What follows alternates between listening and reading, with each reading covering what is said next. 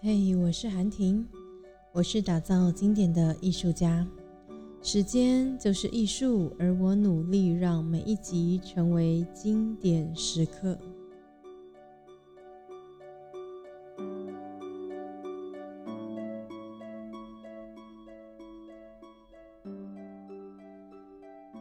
今天呢，我们一样要分享的是《与人同音》这本书，已经呢快到了尾声了。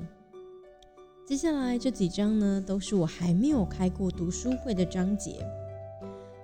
那我在这本书开的读书会很特别。一般来说啊，通常一次的读书会都会读完一整本书，或可能会同时读很多本书。但是啊，在读这本书的时候，我觉得每一个章节呢，其实都需要去努力或实践，你会比较有感觉。所以我在开《与人同赢》这本书的读书会的时候，我并不是一次就把整本书都念完了。我跟我的伙伴说，我们能不能够用一年的时间来阅读这本书？每个月我们聚会一次，然后每一次阅读两三个章节，然后想想自己的过去有没有做了哪些功课。是符合这个章节所说的，或者是看了这个章节之后有没有可以修正或是调整自己的地方，然后接着也许在下一个月来临之前，我们可以调整一下自己。当然也可以也要在阅读新的一个章节，就这样反复反复的做。我们这个读书会呢，已经进行了快要一年。所以我觉得这个时候啊，我想要做 podcast 也刚好蛮好。但是因为我们的读书会还其实还没有结束，所以呢，有一些章节我并他们还没有开过读书会。我已经把所有开过读书会的章节都已经在前面几集分享完了。我们从第十七个章节开始呢，我们都还没有开过读书会，预计应该还要在三次才会阅读完毕，三次或四次不一定哦。那既然是这样子，其实那些啊我都还没有读过，那我要怎么挑选呢？所以我就只能看标题，然后决定，哎，我这一这一次呢，我要分享的是哪一个原理，然后阅读完再来跟大家分享。所以我跟大家分享的这个主题，就是我当下我决定要录的时候，我觉得这个标题是很有感觉的，让我就先阅读这个章节。那只有一个章节呢，我会保留在最后一章的时候再来分享，那就是第二十五个章节。通常我觉得一本书的最后一个章节都叫做结束或是圆满，所以最后一个章节我会留到最后一次。那中间我们就随机的跳喽。今天呢，我们要分享的是高层次原理。然后你可能想说，哦，高层次原理那是什么东西呀？我看完这个之后，我就觉得有点想笑，因为感觉啊，看那个高层次原理，很像是在看一个圣人养成计划。等一下你听我讲就知道，超级像圣人的。但是呢，为什么我会挑高层次原理？其实我那时候不太知道它的意思是什么，只是因为啊，这两天我在跟我的玛雅历的老师请教，就是我们刚好聊到，就是对等 king。在玛雅历当中有很多 king 的数字，它总共一到两百六。好，每个 king 当中呢，会有不同的图腾、不同的功课、不同的内容。那当中呢，还有一个东西叫做对等 king。这个对等 king 啊，嗯，它有一个非常复杂的方式才能够计算出来。而且如果中间错了，你可能就又得重算，然后那是需要验算，比较麻烦的。在我们的玛雅历的课程当中，其实没有教。然后我为什么会突然讨论到这个？是因为玛雅历的老师说：“哎，韩婷，既然我们讲义都要改版啦，那这个对等 king 的查询表是不是要重做，然后把它放到我们的讲义上面？”我就说：“我们的课程真的来得及教对等 king 吗？”他就说：“嗯，好像也是，因为真的已经很多资讯了，他可能塞饱了这样。”就说：“嗯，所以这个之后再说吧。”然后他就说：“好吧，那我们就先不要重画喽。”那其实另外一个方面是因为那个表格真的非常复杂，然后我现在真的没有时间去重做，这样会太坏了一点。嗯，但是呢，我就当时我就告诉他说，哎，我看完那个表，感觉很有趣，而且我虽然我跟他学的，啊，我也跟他一起合作，然后我会可以讲初阶的玛雅历探索自己，但是我一定没有那个耐心去算那个对等 king，但我觉得好像很有趣，我就说，哎，那对等 king 是什么啊？然后那个老师就说，对等 king 啊，就是帮助我们开启还有强化心电感应的能力，而且同时这也是最高维度的我。然后那个时候我就想说，所以如果你要产生第六感的时候，是不是要活在那个对等 king 的频率里面啊？这时候就不要问我，如果你这段听不懂就跳过好了。我们就快转呃一分钟，直接进入下一个阶段，不然我解下去什么频率啊之类，可能就要花很多的时间。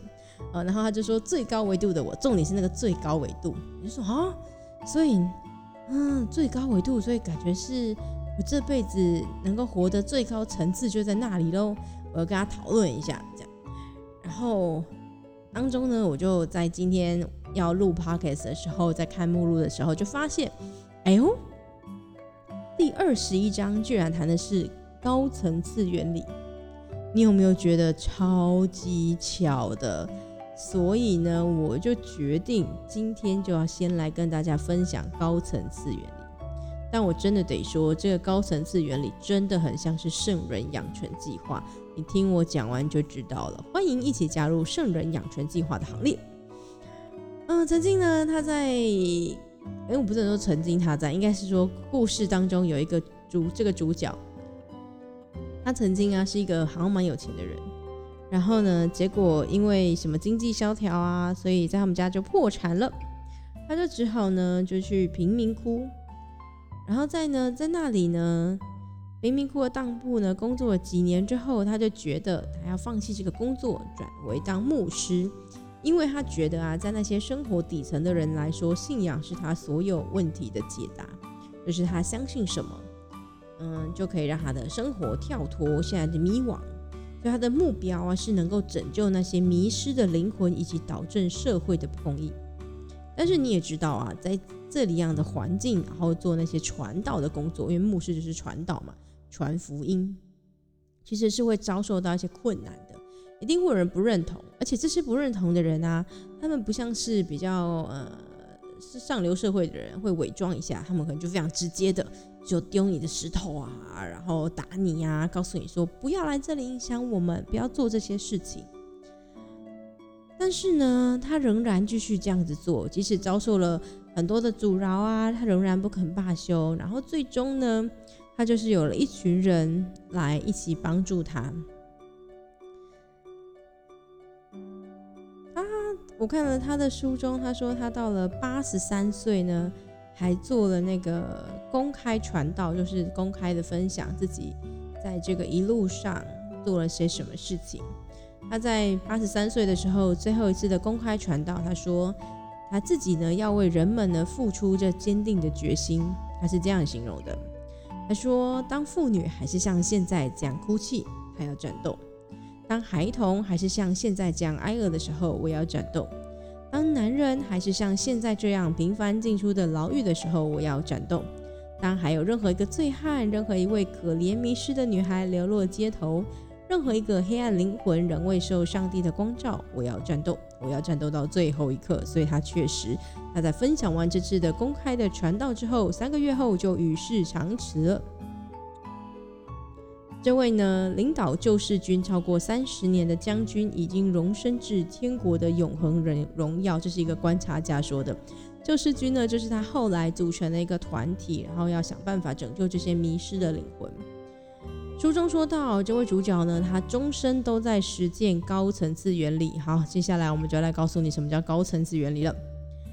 然后呢，高层次原理就是说啊，他要持续的善待别人，好过于别人对待他。意思是，不论别人对待你怎么样，都要好好的对待他。You know，懂了吗？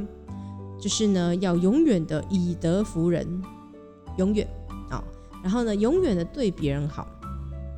不论呢别人怎么苛待你，从来都不可以报复。因为呢，如果你也向对方扔泥巴的时候，自己就失去了立场，无法站稳。所以他也分析了一下，作者说，与人相处呢，只有三条路可以选择。第一个是比较低层次的道路，就是我们对待别人比他们对待我还糟，那就是损害关系啦。因为你想啊，你如果对别人不好的话，别人还会想跟你一起吗？当然不会哈，所以这是会损害关系。第二个是我们对待别人和他们对待我们一样，这叫中间的道路。他说这个是一个比较被动的反应，而非主动的回应。意思是说，别人对待我们怎么样，那我就跟他对待的一样好，那叫是对等的回馈，这叫中间的道路。好，高层次的道路就是我对待别人比他们对待我还要好。这些啊动作很容易吸引到别人，而且会吸引到好人。我得要说，我不是一个圣人，所以我真的没有办法对待每一个人都比他们对待我还要好。但是我会愿意对待一些我比较尊敬啊，或者是我很佩服他们的人，我会主动的对他们好。嗯，某一方面其实我也没有太计较他们要不要回报我啦，反正我就觉得，就是嗯，人性本善，也没有，就是我就觉得，因为他很不错啊，然后我想要靠近他，或是说想跟他学习。我又不如人家，然后我如果不对他好一点的话，他怎么会理我呢？我那时候，嗯，应该都是这样想的，所以呢，我就会对他们好啊，帮他们做一些事情啊，然后我也没有就是特别说他如果要呃回馈我什么的，我就觉得还好。但结果我没有想到，他们感受到了之后呢，回馈了我，而且对我更好，然后就让我觉得哦！但是呢，这个高层次道路啊，如果你要像刚刚那个主角说的，就是。那个牧师啊，然后他不断不断不断的用对待每一个即使对他很坏的人，他都善待他，那就是超高层次，超高。那我只能做到低层次的高层次。哎，这不很复杂？就是我觉得在高层次的道路上啊，还是会有分别的，就是一个比较浅跟超级崇高。那他就应该是那个超级崇高，然后我就是那个比较浅一点点高层次道路。所以我也邀请你呢，和我们一起呢，走在高层次的道路上。不论如何，先对别人好一些。那接下来书中有分享啊，那你如何成为高层次道路的旅行家？我觉得里面说到一句话超好的，他说啊，选择高层次道路所需要的思考和行为模式，并非天生自然，也不普遍，真的。在玛雅历当中，还记得我刚刚提到那个对等 king，我的对等 king 啊，刚好也在我的玛雅历当中的支持力量。那如果你想知道，让我夜配一下，就是欢迎，就是这礼拜四我们有玛雅历的公开讲座，在五百块而已。想知道细节，请写信给我，或是搜寻许涵婷，你应该就可以找到我了。或是你现在应该听节目都是我的好朋友啦，所以你也可以来问我，我觉得超便宜的哈。然后那个对等 king 啊，就是我的支持的力量。然后你知道，一开始其实我非常的抗拒，因为他那个图腾讲的是你要如何跟别人做连接，我非常讨厌跟别人做连接，或是主动太多的连接，因为呢，其实我是一个记忆力很差的人，我不知道有没有分享过哈，但是我上课的时候通常都会这样说，在我的朋友里面。他的小孩就只会被称作小孩，不会有男孩或女孩，不会有男生跟女生，因为我记不得他的小孩是男的还是女的。然后呢，他的小孩也不会有数量，他就是小孩们，因为我不会记得他是一个、两个还是三个。然后呢，如果他是有宠物的话，他的小孩就叫做宠物，或者是毛小孩，好，绝对不会有猫或狗这些事情，或是鸟啊什么什么之类的。我分不出来，而且我真的记不住。就是我，我已经很努力要记得他们，但是我总是会记错。后来我就真的放弃了。所以某一方面啊，在跟别人做连接的时候，这件事情是我非常非常抗拒的，因为我要记得每一个人的样子，然后记得他们每一个人的心态。后来我就决定，嗯，我要就是不要做这件事情。但是没有想到啊，就是我的生活，我的工作就陷入一个困境。然后那个时候跟我的玛雅丽的老师，然后就开吃早餐的时候，他就说：“哎，韩天，我觉得你在社交做连接，这是你的知识力量。然后我觉得你可以多做这些事情。”就跟他说，讲了一下我的困境，然后就说：“嗯，但你可以试看看。”他没有给我任何方法，就叫我你可以试看看。好，总之最后呢，我就好再试一下。但是我后来就很聪明的想了一些方法，就是比如说刚刚那个小孩就只有小孩。不会有男生跟女生哈，或者是我也不会去主动问一些太细节的事情，这样子呢就避免了我认错人的尴尬。我我我跟你讲，真的很尴尬。我希望他没有在听。我昨天试了一场那个课程，就是我最近想要开发新的课程，然后我就试了一下，我发现昨天来的有一个人，我真的超尴尬的。我大概遇过他已经我看一下，一、二、三，应该是三次或四次吧。然后我还是记不得人家在哪一间公司上班，而且他的主管其实就是我的很好的朋友，但我真的记不起来。超丢脸，然后我还要假装我记得。当他提起来的时候，我就觉得丢脸。然后我们好像离题离太远了。好，总之就是这样。所以呢，那时候我就发现，哎呦，那个对等 king 啊，然后他就刚好是我的支持的力量。然后我想说，但是我真的很痛苦哎，就做到那件事情的时候是非常痛苦。所以你看哦，高层次的模式跟行为啊，它不是天生自然，它需要一点点刻意跟去努力的。所以，如果你想要成为一个高层次道路的旅行家的话，记得一刚开始是非常不舒服的，因为你要换一条比较难走的道路走。但是有没有可能这个难走的道路走一走之后就变简单了呢？好了，那我们就来想想，就是高层次的道路的旅行家呢有哪些以下的共同点？第一个，这些旅行家呢，他们了解重要的是对方的内心发生了什么。而不是外在影响了他们发生了些什么，所以他们对待人呢，会依据人们的本质，而不是依据外在的环境或时事。所以他们不会因为呢，呃，外在就比如说对方一直呃讲坏话啊，然后嗯散播谣言啊，然后就对那个人有其他的偏见。哦，这件事情我真的还做不到，我觉得好烦哦，就是。你如果攻击我，但是我还要以德服你，我就觉得这个这个事情我真的还做不到。好，第二个呢是持续的行走高层次的道路，就是你可以把握每个今天做出最好的回应，这样子呢会让你持续的更有动力，一起持续在你的高层次道路上。我觉得这个他在讲的叫做不要中断，因为每一次你在做一个比较好的选择的时候，比如说我在帮助别人的时候，我都觉得哇，这样好开心哦。觉得人生一切圆满这样，然后这样的圆满就会持续到明天，然后这个圆满会让你做出下一个好的回应或是好的选择。但是如果有一天它中断了，比如说我今天做这个圆满的回应，但我今天，呃，但哦这个圆满的回应到了明天之后，我发现明天我有点没有力了，所以我没有就是趁着这个圆满再做出下一个好的选择。这个时候后天我可能就不会去。就没有那个动力继续做一些好的回应，所以如果你一旦走上了高层次道路，千万记得想办法持续哦。第三个是这些旅行家呢，知道自己需要一些恩典，所以把恩典施予别人。这个意思就是啊，你付出去的终究会回到你的身上，所以你想要什么，你就得付出什么。第四个。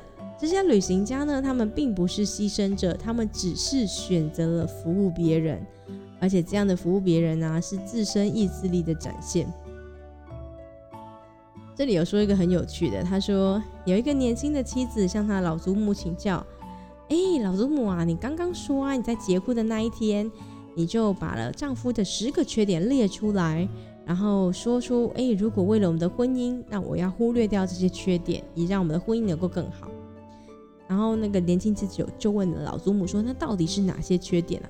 好想知道哦。”他也想可能想模仿一下，殊不知那个老祖母就说：“其实啊，我从来没有列过这张表。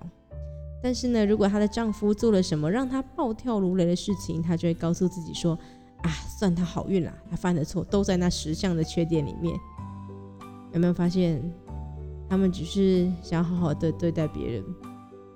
我在阅读的时候，在旁边列了一句话。”我说：“你的难过和愤怒是惩罚自己还是别人？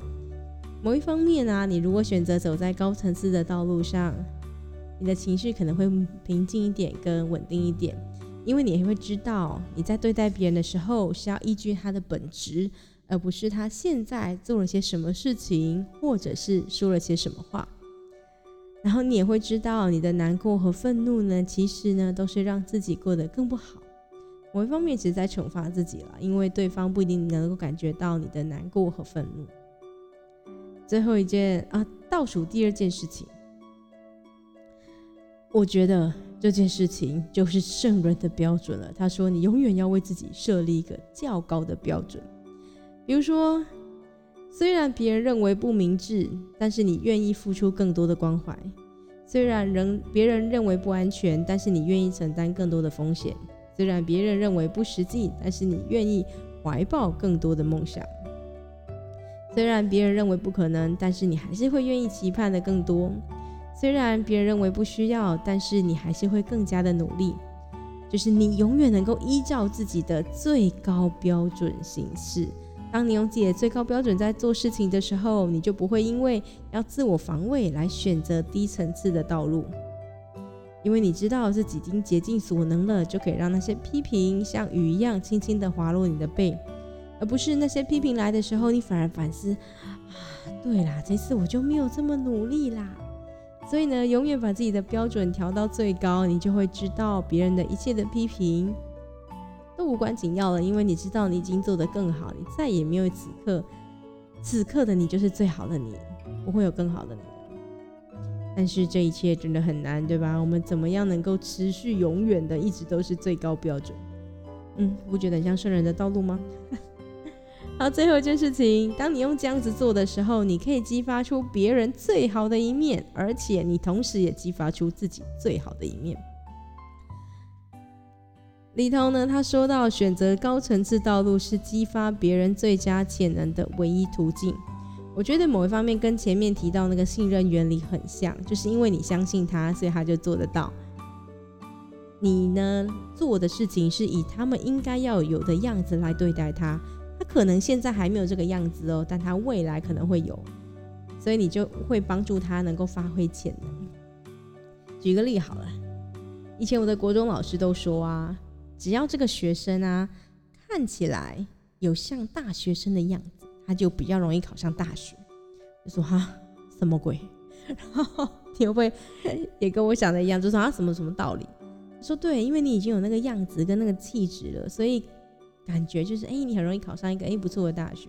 某一方面跟相由心生可能有点一样吧，嗯，但我只能这样解释了，好吗？就是你可以想想他未来可能会去哪，然后他的，比如说他现在可能还是一个一般的上班族，或是大学刚毕业，你还不知道他未来会做到什么样的程度，但你觉得他可能会成为一个老板或是一个高阶经理人，所以你现在就用一个你高阶经理人的方式跟他相处。你不会轻蔑的看着他，或是你不会批评他，然后你会很认真的可能跟他请教啊，或是很和善的跟他吃顿饭，互相交流。即使他的意见现在仍然你无法使用，但是你仍然愿意跟他交流。我猜应该是这样，好不好？如果不是的话，留言跟我分享。好，接下来呢？哦，这句话我觉得是这一章当中一个很重要的重点。其实高层次道路没有这么难，你只要。选择相信这件事情就好了，这叫做你对待别人的方式，就是你对世界宣告自己是谁的生命。这句话我非常受用，因为我就是这样子做的。有时候其实我不是想要对每一个人都好，我只是觉得，因为我就是这样子的人，我就是一个很喜欢服务别人啊。然后，呃，有时候其实没有什么钱也没关系，好，只要自己不要饿死。所以我会把我的生活需求降到最低。